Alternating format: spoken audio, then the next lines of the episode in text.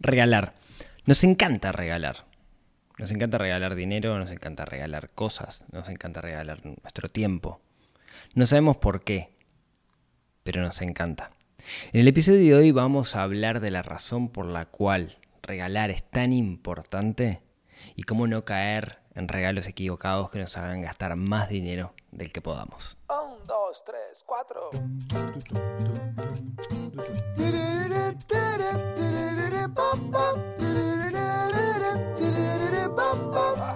Neurona financiera, neurona financiera, neurona financiera, financiera.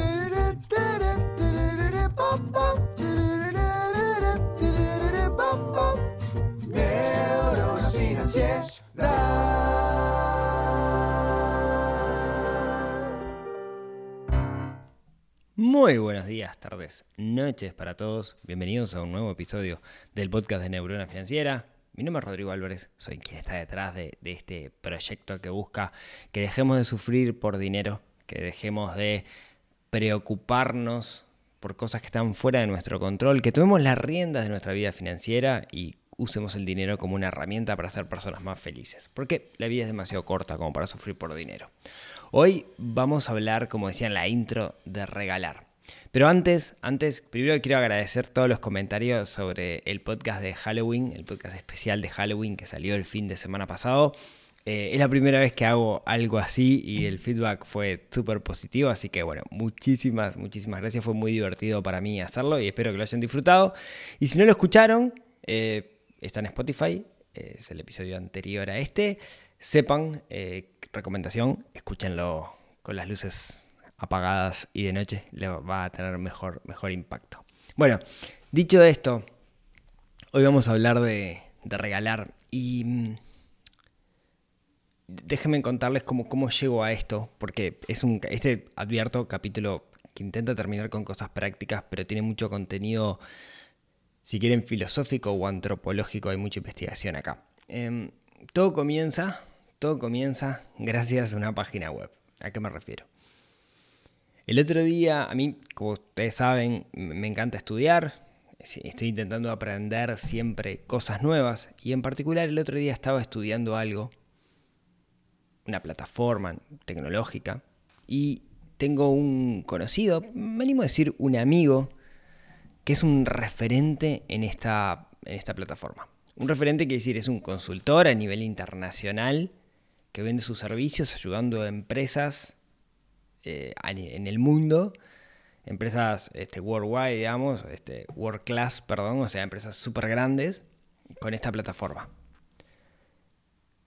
No sé cuánto cobra, pero debe cobrar bastante su hora. Es alguien muy ocupado que hay que agendar como, como con tiempo.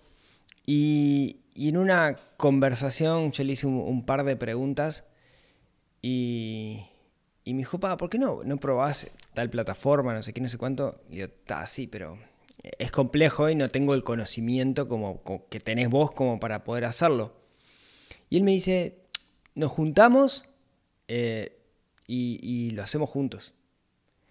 Yo a sabiendas que es un consultor internacional, que cobra muchísimo dinero, etcétera, etcétera, dije, no, mira, yo no, no, te puedo pagar esto, este, no, no, no, no corresponde. Digamos, que vos me des una hora de tu tiempo, que yo sé lo que sale una hora de su tiempo, y imagino que, no lo sé en realidad, pero imagino que es mucho dinero, no puedo. Y me dijo, no, no, vamos a hacerlo, porque yo creo en esto de la gift economy me dijo esa palabra, Gift Economy, y me pasó un link a Wikipedia. Y me, a partir de ese momento me empecé a meter en un concepto de algo que, desconocía, que estaba tan estudiado, que se le llama la economía del regalo o la economía del dar. Y, es lo que demuestra por qué tenemos esa tendencia a nosotros, por qué nos gusta tanto regalar o por qué a muchas personas les gusta regalar. Así que eh, hoy le, les quiero contar un poquito de, ese concepto, ¿sí? Pero si quieren, me voy del consultor internacional que me mandó el link de, Wikipedia y, y, voy a ir a otro lado y le voy a contar otra historia. Hace un tiempo eh, estaba haciendo una obra, sí, o sea, obra, este, cosas en una casa, digamos, Ya, les contaré de qué se trata, pero ah, no al margen. En este caso, digamos, no, importa mucho el detalle. Y tenía que hacer algo que escapaba totalmente a mi habilidad y que no lo podía hacer yo solo. Algo constructivo. Yo en la vida, o en muy pocas ocasiones, había hecho algo así, estaba relacionado con obra, estaba relacionado con hacer una platea, piso, etcétera. Yo no sabía ni qué proporción necesitaba, ni cómo se hacía, ni nada, pero tenía que hacerlo. Pero decidí que lo iba a hacer yo. Obviamente escapaba a mi habilidad, pero uno tiende a ser optimista y dije, yo lo hago. Y un vecino, un amigo, que trabaja haciendo muchas cosas y que es muy habilidoso, me dijo, yo te ayudo. Y vino y estuvo todo el día ayudándome a hacer eso. Un día horrible, lluvia, frío, no, no saben lo que era ese día, terrible. Y el tipo estaba ahí, laburando mucho más de lo que estaba laburando Aira y yo, metiéndole mucho amor a lo que estaba haciendo. A sabiendas de que había sacrificado su jornada laboral por ayudarnos. O sea, no era simplemente voy y te doy una mano. Estaba perdiendo, estaba perdiendo costo de oportunidad de estar trabajando en otra cosa que le iba a dar dinero. Yo le quise pagar. Vos decime cuánto te debo por esto, porque a la larga es su trabajo. Y no hubo forma, no, me dejó. Y me dijo, lo que pasa es que a mí me gusta ayudar, a mí me hace bien esto de ayudar. Sé que tiene un fin lindo, y como tiene un fin lindo, lo hago con mucho placer. Si ven, es la misma historia del superconsultor internacional, pero en este caso alguien que se dedica totalmente a otra cosa, que, no sabe ni que existe este concepto del gift economy o la economía del regalo, pero que lo resume en algo súper coherente que es, me hace bien ayudar, me hace bien dar a los demás. Cuando hablamos de regalo no hablamos necesariamente de cosas, podemos estar hablando de tiempo, podemos estar hablando de conocimiento, podemos estar hablando de energía, podemos estar hablando de afecto. Esas son las cosas que nosotros podemos dar. ¿sí? Entonces, en este análisis que me puse a hacer, dije, vamos a la ciencia. ¿no? ¿Por, ¿Por, qué, ¿Por qué no tengo esa sensación de que darle a otros nos hace sentir bien? Entonces, abrí como varios abanicos, me fui a las religiones, me fui a la ciencia, empezamos por la ciencia. En la ciencia eh, llegué a un estudio del 2009 de Dan eh, Norton en la revista Science, que dice algo bien interesante el estudio. Dice que gastar dinero en otros nos hace mucho más feliz que gastar en nosotros mismos. Básicamente es un estudio estadístico en el cual lo que la, hipótesis digamos que quieren comprobar es si nosotros tenemos nuestras necesidades básicas cubiertas y cuando dice necesidades básicas se refiere a techo, alimentación, etcétera, o sea, vivimos más o menos bien, tenemos para comer y digamos, la pirámide de Maslow podríamos decir que la parte de seguridad la tenemos ya compensada. Gastar dinero no nos hace más feliz buscan una forma, digamos, tienen una forma de medir la felicidad en función de ciertas preguntas, etcétera, etcétera. Gastar dinero en nosotros no nos hace más felices cuando tenemos las necesidades básicas satisfechas. Quizás nos da un poco de felicidad en el cortito plazo, pero en el largo plazo no nos aporta más felicidad. Ahora, lo que demuestra este estudio es que gastar ese dinero en otras personas sí nos hace feliz. O sea, resumen, la ciencia dice que cuando ten tenemos nuestras necesidades básicas cubiertas, ¿sí? cuando llegamos digamos, a, lo que llamamos la curva de satisfacción, cuando llegamos a la satisfacción máxima, gastar dinero en nosotros no nos va a hacer más felices, pero gastar en los demás sí nos va a hacer más felices. Y eso creo que cualquiera que tiene hijos lo entiende, que de repente te hace mucho más feliz comprarle un regalo a un hijo que comprarte algo para, para uno mismo. ¿sí? Eh, yo me, animo a hacer la extensión de este, de este, de este, de este estudio, no solamente dinero, sino que me animo a decir que a tiempo, dedicación, afecto, también nos hace más felices dárselo a otro, no solamente dinero. Entonces muchas veces nos hace mucho más felices servir a los demás y ahí tenemos que tener un poco de cuidado porque a veces nos olvidamos de nosotros mismos y hay que acordarse que primero estamos nosotros, tenemos que amarnos a nosotros mismos para poder amar a los demás. ¿sí? Entonces tenemos que ver que no olvidarnos de nosotros.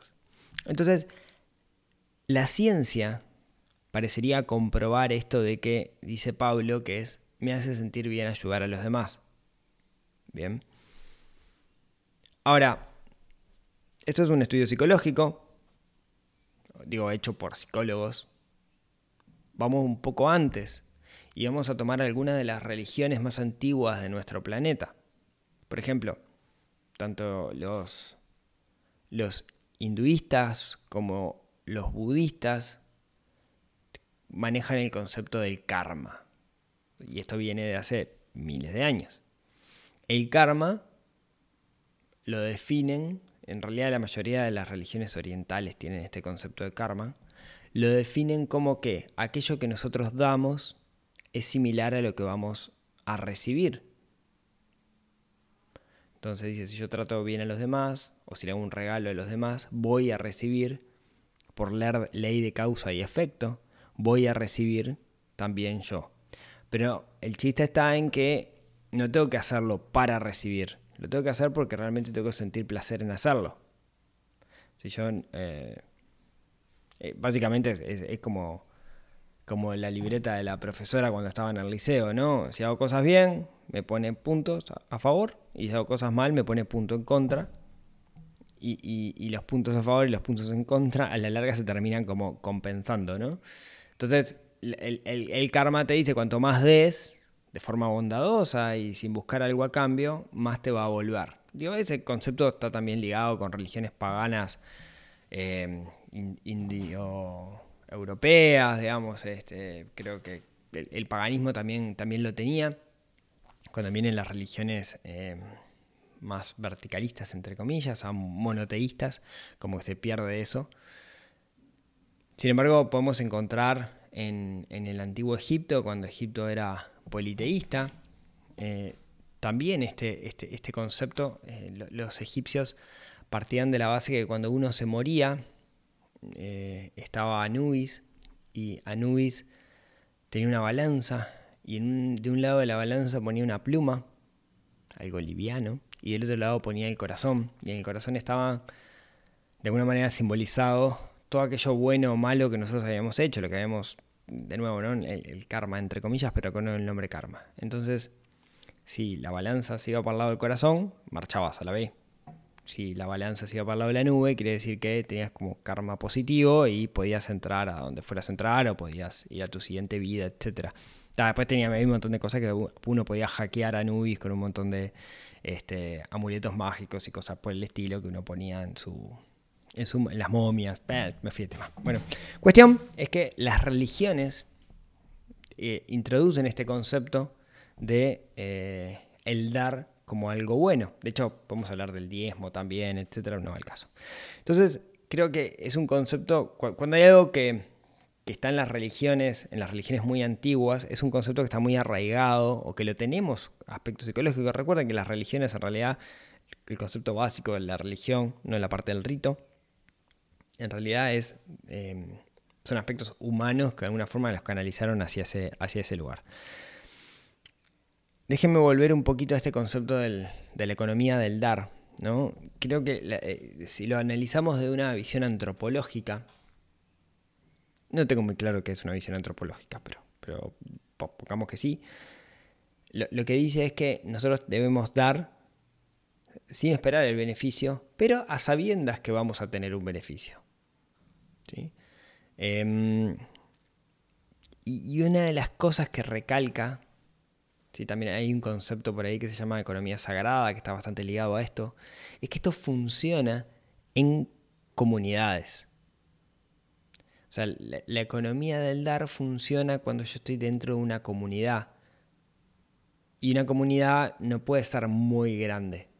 Ya cuando, cuando es demasiado grande la comunidad deja de ser el concepto de comunidad porque hay demasiados grados de separación entre las personas que están adentro.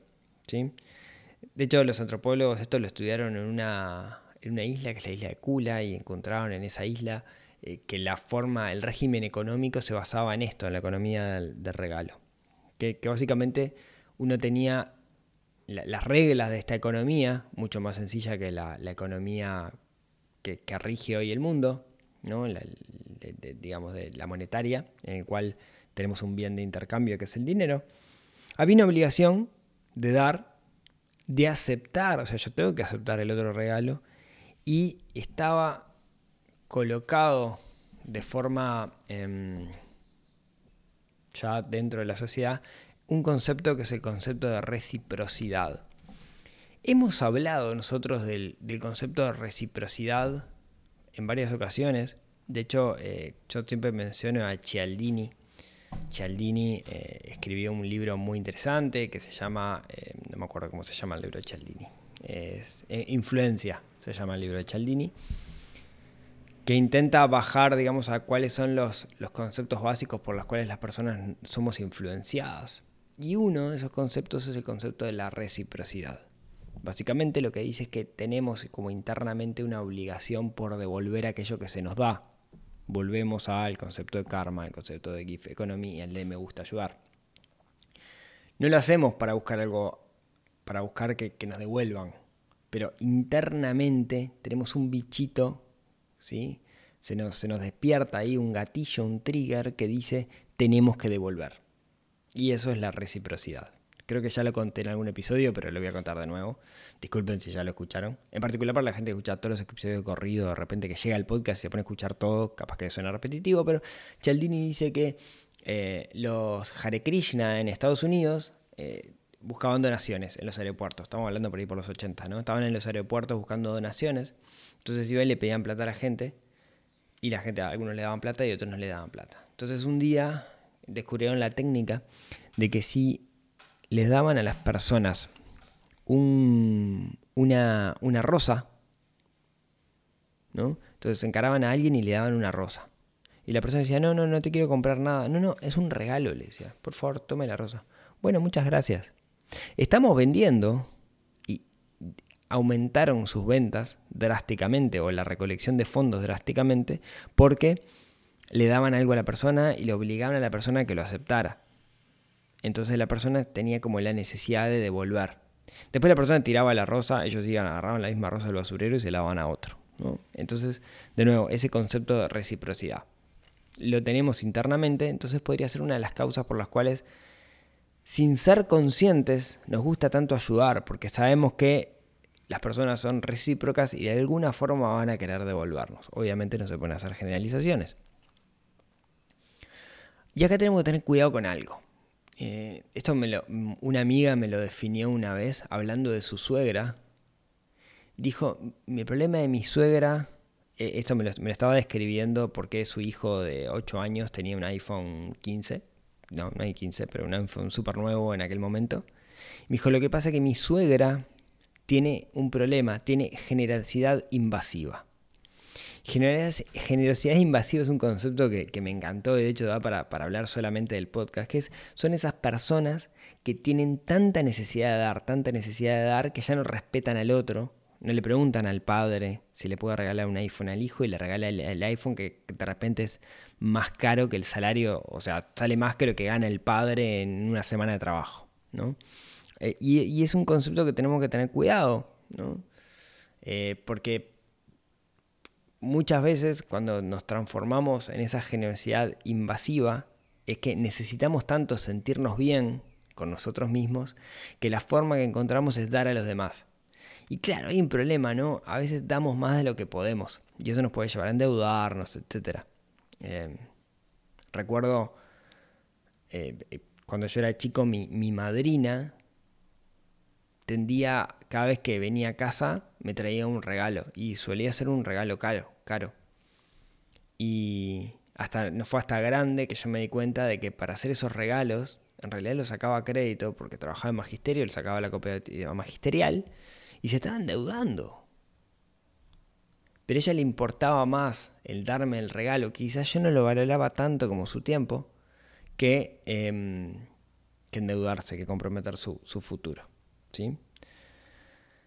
De alguna manera, lo que dice esto de la economía, de la, de la, de- de- del regalo, del dar, es que nosotros de alguna manera generamos como cierto crédito moral. Cuando yo te regalo algo internamente, tengo la sensación de que estoy, tengo un superávit de mi cuenta moral de cosas y que en algún momento puedo pedir a cambio o me van a dar a cambio.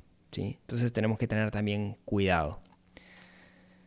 Si quieren, hay ejemplos de comunidades donde esto de la economía del dar es clarísimo. Y uno de ellos es la comunidad del software libre, donde la gente hace cosas gratis simplemente por el hecho de aportarle a los demás y quizás sí tener un reconocimiento, a sabiendas de que quizás algún día les pueda volver de una u otra forma. ¿sí?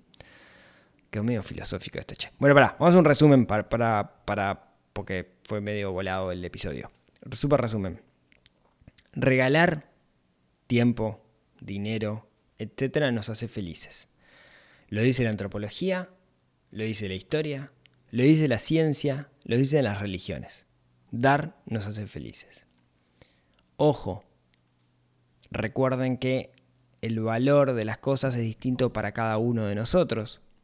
Entonces, quizás yo estoy regalando algo súper caro, pero quizás el valor que le estoy dando a la otra persona no es ese algo súper caro. ¿sí? Em, y, y- y- y tenemos que tener presente, digamos, que en términos económicos, no de dinero, ¿no? sino en términos de cantidad de valor, depende de la visión de la otra persona y no de la mía. ¿sí? Eh, muchas veces se nos contagia ese valor. Por ejemplo, a mí eh, una, hay algo que me encanta, que es la, la moneda de 10 pesos mexicana. ¿sí?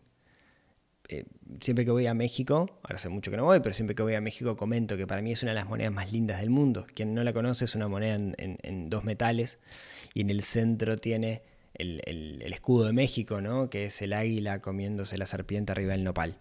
Es, es una moneda que es hermosa. Y del otro lado tiene el calendario, el calendario azteca. Es una moneda hermosa. Y, y un día Rebeca, una amiga de México, me regala un par de monedas que eran, son monedas de 10 pesos mexicanas, pero están bañadas en, en oro y platino. No solo eso, sino que bañarme, hacer, digamos, arte con monedas era algo que hacía su padre y esas fueron las últimas dos monedas que hizo antes de fallecer. ¿sí? Entonces para mí me trasladó de alguna forma el valor que tiene para ella y es uno de los objetos más preciados que tengo. Tengo pocas cosas coleccionables, digamos, y- esa es una de las cosas más preciadas que tengo, porque de alguna manera me, trasladó el valor. Y, y, y tengo esa sensación de reciprocidad con, con- con la persona que me lo regaló, que seguramente eh, la tenga por siempre, porque nunca voy a poder aportarle algo de tanto valor, y no me refiero a valor económico, que, me dio. ¿sí? Ahora, decíamos lo mismo, ¿no? No sé cuánto salen, pero el valor no está necesariamente en el dinero. Tengamos en cuenta eso, ¿sí? Cuando regalamos algo, el valor no está necesariamente en el dinero. Y lo otro que nos enseña esto es que cuando regalamos, si bien en el fondo sabemos que estamos generando como cierto crédito, no esperemos nada a cambio. Hay que hacerlo por el simple hecho de regalar. Porque regalar sabemos que nos hace felices, pero tenemos que buscar que ese regalo también haga felices a los demás. ¿sí? Se ven las fiestas, es un buen momento como para comenzar a pensar en qué le vamos a regalar a, las, a nuestros seres queridos. Eh, no lo dejemos para el último momento. ¿Sí? Si lo dejamos para el último momento es probable que terminemos regalando mal, que terminemos regalando caro y que no causamos lo que queremos hacer. Recuerden, regalar nos hace bien, regalar nos hace sentir felices, pero pongámosles cabeza para regalar de la mejor manera posible para que no solo nos haga felices a nosotros, sino que también haga feliz a la otra persona. Así que eh, esto es lo que quería contarles el día de hoy. Capítulo bastante filosófico. Espero me permitan la licencia. Eh, me encanta hablar a mí de estas, de estas cosas porque creo que nos hace reflexionar sobre nuestra forma de interactuar con las personas y con el mundo. Muchas gracias por escucharme hasta acá. Eh, si tienen ganas, como siempre, si no se asustaron con esto, nos vemos, nos hablamos, nos escuchamos el próximo miércoles en otro episodio que ayude a desarrollar esa neurona financiera que tenemos un poquito dormida y que a veces hay que sacudirla un poquito para que se despierte, para que reflexionemos sobre este tipo de cosas como por qué hacemos regalos. Le mando un abrazo y hasta la semana que viene. Chau, chau.